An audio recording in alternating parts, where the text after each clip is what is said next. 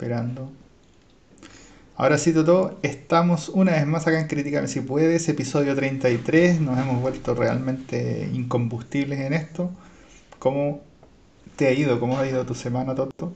Todo bien por acá. Muy bien, muy bien. Entonces, esta vez vamos a comentar en nuestro canal, en nuestro podcast, esta película llamada Green Book. Así es. Esta película está dirigida por Peter Farelli que junto con su hermano Bobby son conocidos por el dúo de los hermanos Farelli y que han dirigido y producido eh, comedias como Tonto y Retonto, Amor Ciego, Irene Yo y mi otro yo y Loco por Mary. Ah, especialista en comedia, perdón. Especialista en comedia.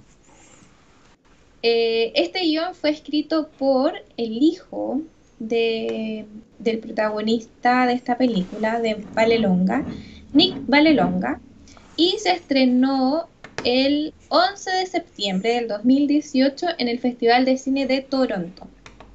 Está protagonizada por Vigo Mortensen, por Mahershala Ali y Linda Cardellini. Obtuvo tres globos de oro de ese año, incluidos Mejor Película de Comedia, Mejor Guión y Mejor Actor de Reparto por Ali. Y obtuvo tres Oscar, incluido Mejor Película, Mejor Actor de Reparto, también por Ali, y Mejor Guión Original. Eh, hay que decir que no nos pudimos despegar de los Oscar ¿ah? y nuestra siguiente película la verdad es que queríamos que no fuera algo muy denso, pero obviamente premiado siempre da, eh, siempre se, agradece. Dicho esto, esta película es una comedia dramática. Eh, como ya decía Toto, los de estos directores son bastante especialistas en comedia, aunque como vamos a ver de muy otro tipo. Entonces esta es una comedia dramática situada aproximadamente en los 50 que trata de un descendiente italiano que vive ahí más o menos al 3 y al 4, entonces toma un trabajo como chofer de un tipo, de un artista afroamericano, para que lo lleve de tour por el sur de Estados Unidos, o sea, literalmente para que lo lleve de tour al corazón del racismo en Estados Unidos. ¿sí? Eh, dicho esto, con esta sinopsis, Toto, ¿cuáles son los puntos fuertes de esta película? Eh, a mí me encantó eh, la trama de la película. Es un, digamos que es un hecho real, como tú dijiste que ocurrió en los 50. Em, la, encontré muy entretenida, muy dinámica. El personaje de, que hace Vigo Mortensen del, ¿cómo se llama? Em, Tony Lip, le decían. Sí. Vale longa. Vale longa. Vale eh... como diría Mauro, pero... me estoy riendo toda la película por Vale longa. Eh, sí, de hecho. Creo que es una historia muy bonita, muy... Obviamente volvemos con el, con, con el tema del racismo y todo eso, pero eh, la encontré muy buena la trama. Yo también estoy de acuerdo, creo que la trama es buenísima. De hecho, hay que decir que voy a dar unos, unos pocos más tips, como dice la Toto, y como decíamos en la sinopsis, esta, esta película va derechamente nuevamente eh, al tema del racismo. Pero lo bonito o lo que me agrada particularmente de esta trama es que es de un punto de vista súper distinto. Acá tenemos al descendiente afroamericano que vive como en un estrato más bajo, o sea, perdón, el descendiente italiano que vive como en un estrato más bajo, por ahí en el Bronx. Obviamente no, en extrema pobreza, pero es como ahí le cuesta, digamos. Y luego tenemos a este artista que es como un súper virtuoso, es, millonario eh, en esa época y tiene como unas eh, costumbres y unas maneras así bien de, de, esa onda. Entonces ahora el racismo desde el punto de vista de el afroamericano, pero con dinero. Entonces es como bien curioso, porque al final, ¿qué, ¿por qué un afroamericano con dinero, artista aclamado, va a querer ir al corazón de el racismo? ¿sí? Entonces, básicamente la pregunta o la, la película contesta un poco esa pregunta. De otra, eh, en otro sentido, la película es un road trip. Entonces todo va pasando como en el camino y los personajes se van conociendo a través de ciertas experiencias. Y sí, definitivamente este como nueva forma de contar esta cosa del racismo le da un toque de frescura que, de, que habiendo visto, como de hecho lo comentábamos antes, The Trial of Chicago 7, eh, Black Messiah, eh, qué sé yo, ¿cuál era la otra? Mm, eran tres creo. no, y yo te eh, nombré esta, obviamente. Bueno, esto ya, sí. Eh, ya como que, no, pero podemos sumar y seguir, qué sé yo, 12 años de esclavitud y como que la cosa que es como más así cortante de, de, como la, lucha de clases y junto con, el, con esto, con, con la lucha racial, digamos, mostrada de una manera súper seria y cruda, esto es como muy distinto y se siente más fresco y el mensaje termina siendo bien similar. Eh, desde ese punto de vista, la trama misma, como dijimos, como decía, era este road trip donde los personajes van creciendo y ahí es donde me lleva al segundo punto que considero que es gran, gran punto, es que el personaje principal de la película parte siendo muy, muy racista. Y el otro parte no entendiendo nada básicamente de su esfera. Entonces los personajes son muy interesantes y cómo los desarrolla la película a través de todos los eventos es definitivamente maravillosa. Esta es una película que es netamente desarrollo de personaje y esas películas siempre, cuando se logra, digamos, quedan muy, muy buenas y muy bonitas porque los personajes se sienten cómo van aprendiendo y cómo cosas que antes no entendían que estaban mal, claramente al final de la película nos dice, oye, ellos, a ellos les cambió la percepción del mundo. No sé qué te parece, Tuto en, esa, en ese sentido sí, tiene un muy buen desarrollo de personajes, como dices tú, y eh, que se agradece, por así decirlo, eh, y al final poder dejar de lado como es lo que hemos hablado todos estos últimos capítulos, que es el, tema racial. Y yo hablaba con, con Brian acá, el tema no es solo tema racial lo que se haga aquí, por decirlo así, porque tema racial tú puedes incluir eh, muchas formas de racismo, pero el tema contra los eh, afroamericanos o afrodescendientes, eh, yo creo que igual es un, es un tema más fuerte porque es, es, un rasgo, por así decirlo, un rasgo físico que tú no puedes ocultar, tú no puedes disimular, tú no puedes... Claro.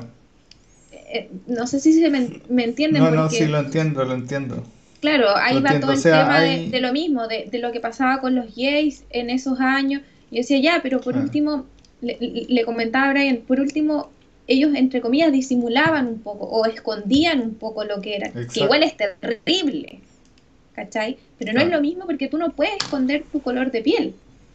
Entonces creo que en ese sentido eh, el, desarrollo de personaje eh, está muy bien logrado y como dices tú, llega, llega hasta al final de la película que tú dices, wow, eh, se, desarrollaron, pasó esto y, está bien. Claro, tiene sentido, son consistentes. Claro, tiene, tiene, tiene un sentido con el que se quiso realizar la película. Lo que, quiero mencionar antes de olvidarme, con lo que dijiste tú, que este es un road trip, eh, claro, eh, lo contratan a, Vale Longa para que sea su, chofer y que él vaya de gira. Y lo importante, o no sé si importante, pero hay, que mencionar el título de esta película. Esta película se llama Green Book. Y el Green Book era eh, la guía para ayudar a los viajeros afroamericanos. Era una guía de hoteles, de alojamientos, de, restaurantes, de, de, cualquier tipo de servicios que se podía eh, prestar en ruta. Esta guía fue publicada desde 1936 hasta 1966 que se hizo esta diferencia y eh, no era solo como en la mayor parte de Norteamérica, sino que también incluía así como eh, ¿cómo se llaman estas islas que tiene? El Caribe y las Bermudas que tienen Estados Unidos. Y claro, era como para guía para mm, eh, las vacaciones o para los viajeros negros, por decirlo así de frentón.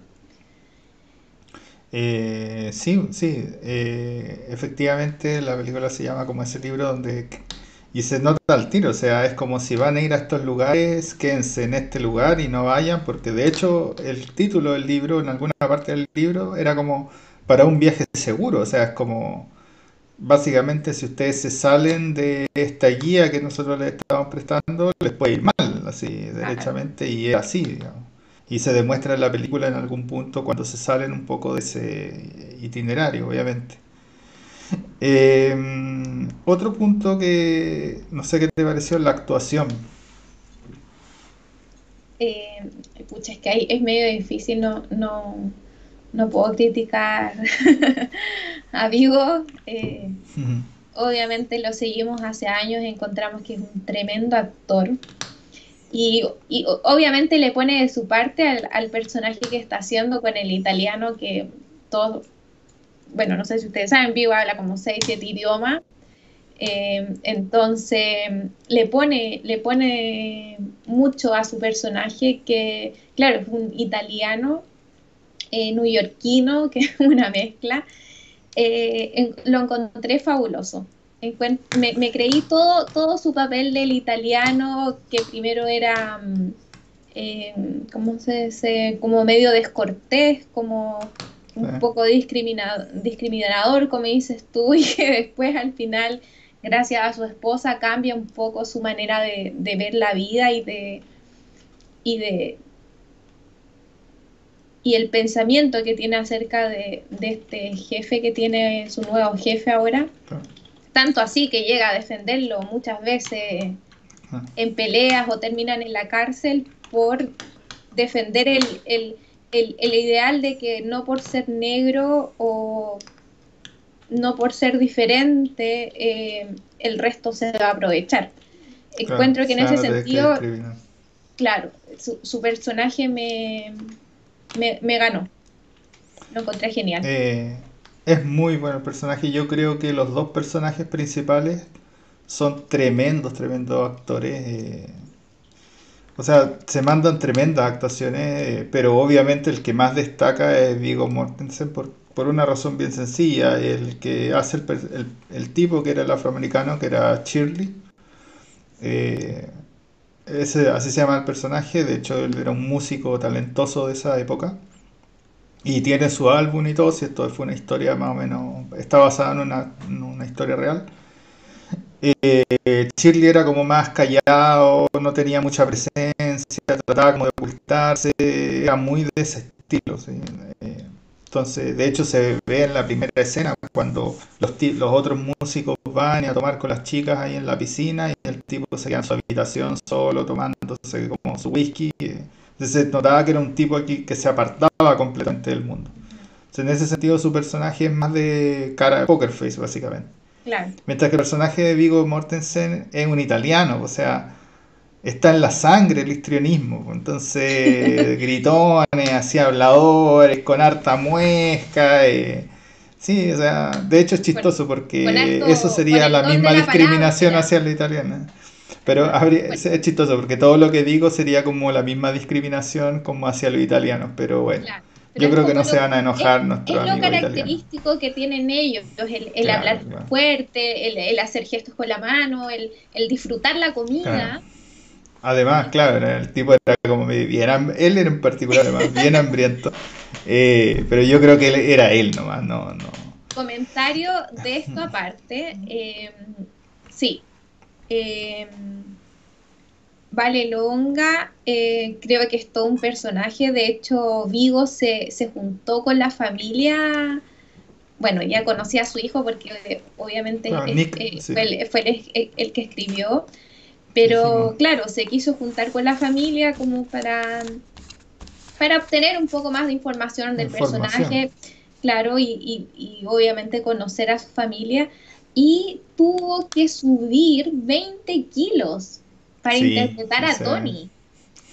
Y, Y, Sí, se ve así como y es más... algo que, claro, yo empezó la película y yo lo vi y, y le dije a Brian así como, ¿qué le pasó a Vigo? Este no es el Vigo que yo conozco, así como, ¿dónde están sus abdominales, su, su cuerpo fitness que tiene él? ah, Y, y se nota el tiro que, claro, está interpretando un papel de, de eso, de un padre que le gusta la comida, como dice Jaime, que, que tiene un trabajo, que trabaja de noche, por ende los horarios y ah, todo. sí, Tiene- está, sí. tiene- no, no tiene una buena vida, entonces obviamente se nota y se ve en el cuerpo que, que la vida le, le pasó a la cuenta. Eh, hay que decir como trivia, esto lo leí en IMDb, así que no es una trivia como que por interno ni nada, pero me pareció notable y enriquece un poco esta cosa de, lo, de las actuaciones. Eh, esto de que Nick Vallelonga se supone que de repente iba a los, a los sets y como que se ponía a llorar porque los personajes eran muy como el papá, o sea, de verdad que era como demasiado como su propio padre, entonces a ese nivel era son de buenas las actuaciones de los personajes originales y, y se siente en la película. Eh, pasando a otro punto, ¿qué pareció la música?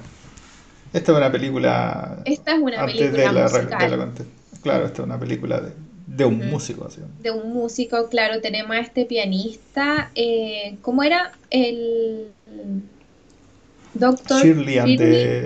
Sí, ajá, Shirley, pero el- el- la banda se llama Shirley and the Shirley Trio. ajá. Eh, ¿sabes qué? Me gustó bastante la música, encuentro que, claro, para hacer una, mus- una película de un pianista, eh, supieron como que sea un, un- complemento la, la- la música, y no solo la música en torno a los conciertos que ellos daban, sino, claro, se da un, momento en el auto en que eh, va Tony conduciendo y, y le dice así como, como qué tipo de música te gusta o hablan de la música y, y ahí tú te das cuenta que, que el Dr. Shirley no conocía más allá de la música sabía de la música clásica como buen pianista, no tocaba música clásica, pero no sabía, ponte tú, de Aretha Franklin, que tú decís, pero ¿cómo, perdón por decirlo, pero cómo una persona negra no, cono no la conoce a ella? Claro. Entonces se da ese momento en que tú escuchas otros estilos de música y que encuentro que es muy bonito como el, el, el, el, el, este italiano, el, que no tiene nada de, educación, está le enseñando un poco de música a él, que se supone que es el gran pianista y el gran músico. En ese sentido, en- encuentro que, que es un buen acompañamiento a la música en la película. Claro, la música transita, como decías tú, entre este trío y, y, música más como jazz, blues, eh, bien afroamericano, de, la tendencia como más original. Eh, cuando ponen estos temas que son como más pop, cuando están escuchando la radio y efectivamente, eh, ¿cómo se llama? Oh, se me olvidó el nombre, pero Valelonga, ya jodí, pues solo me acuerdo del apellido por ser chistoso en español. Tony, Eh, Tony, Tony, Tony, cuando Tony le muestra la- digamos, las cosas más pop que son de la cultura negra también. Eh, pero definiría. eh, entonces tenemos este contraste en la película y es agradable porque ese contraste de alguna manera también potencia las escenas porque hay música docta o música como que... Porque el tipo a pesar de que hacía jazz en el trío, hace, hace como un jazz bien docto, hay que decirlo, al jazz. Y eso a mí me encantó porque eh, la canción del final es un jazz bien poco docto. Es un jazz mucho más cercano a- al bar, digamos, negro de jazz. Pero lo que él, producía era un jazz súper docto, súper eh, como de... Era como que casi que Chopin lo pusiéramos en jazz. Entonces es bien interesante cómo él también va cambiando los estilos y cómo esos cambios de, de estilo se van notando en el desarrollo de la película. Me parece que esa es una, una sutileza tremendamente interesante y destacable. Y por último, los aspectos técnicos. ¿Algo que comentar por ahí, en ese departamento? Eh, eh, bueno, es una película ambientada en los 60, eh, en, en, términos de, de, de vestuario está bien logrado, los autos, eh, toda la, escenografía está muy bien lograda, la fotografía. me encantó que muestren, claro, como los, los campos sureños de, de, Estados Unidos, lo encontré hermoso. encuentro que, no, que tiene eso, muy buenos elementos técnicos, la verdad, me gustó mucho. Yo diría que si bien explotan, me hubiera gustado que fuera más explotado. ¿ah? Porque al final, no sé, muestran unas pequeñas escenas de los prados, como dices tú, y son bien bonitas, son buenas tomas, básicamente. Pero después se van adentro del auto y siempre las tomas son como adentro del auto, o de lado, o de frente. Entonces yo creo que siendo un road trip podría haber sido explotado ligeramente más. Tal vez por ahí se cayó en, en esos términos, pero definitivamente la cámara está bien usada, no hay nada que decir. ¿Algo más, Toto? No, creo que eso sería. Oh, la Toya nos está mirando. Oye, un saludo para la Toya. Acabo de ver el chat y nos escribió algo en serio. Nos puso ahí. Eh, saludo para entonces, la entonces. Eh, la nota, Toto. ¿Qué entonces, yo le pongo un 8. Encontré muy entretenida la película, obviamente. De buenos días claro, no salimos, no hemos salido todavía de este tema de los prejuicios, de, del racismo, de la intolerancia, pero la encontré muy divertida, sí. Eh, como dijiste tú, no es una película densa, sino es entretenida de ver y me gusta como siempre que deja eh, como este aprendizaje. Eh, qué es lo que buscamos en realidad de las películas, que la reflexión después de, ver una película. Así que por eso mi nota es un 8. Eh, yo le pongo la misma nota, es una película súper fluida, de hecho yo normalmente como a la hora de película casi siempre me da una cuestión que pienso como por 5 minutos en cualquier otra cosa y o, o, me gusta pararme a buscar, no sé, hacerme un té o algo así. Y no, esto como que no me pasó, de repente ya fue de principio a fin y ya y estuvo súper bien. Eso da cuenta como de esa fluidez que es como... Es como... ¿Cómo se llama? Pucha. Estoy leyendo el comentario de la toalla, muchas gracias ah, por, por estar mirándonos en directo. Eres, eres parte de nuestros dos eh, espectadores simultáneos, hay que decir. Pero bueno, se me fue la onda lo que iba diciendo que estábamos entonces... Eh, la, la, película es muy fluida, jamás me aburrió, jamás sentí como la necesidad de pararme o no sé qué. Eh, para un tema que es denso, ¿sí? Para un tema que es denso, entonces fue suavizado de una manera muy inteligente. Creo además que para ser directores que han hecho películas como Tonto y Retonto o, o, Amor Ciego, ¿era, era una, Sí, eh, esto, claro, esto se sale un poco de lo que hacen habitualmente, hay que decirlo, pero les quedó bastante, bastante bien. Eh, muy buena sorpresa estos directores haciendo esta película en particular. Entonces, Toto, ¿recomendamos esto? Obvio que sí, que la recomendamos 100% para, como dijimos ya, cualquier hora, cualquier momento del día, cuando usted la quiera ver. Definitivamente.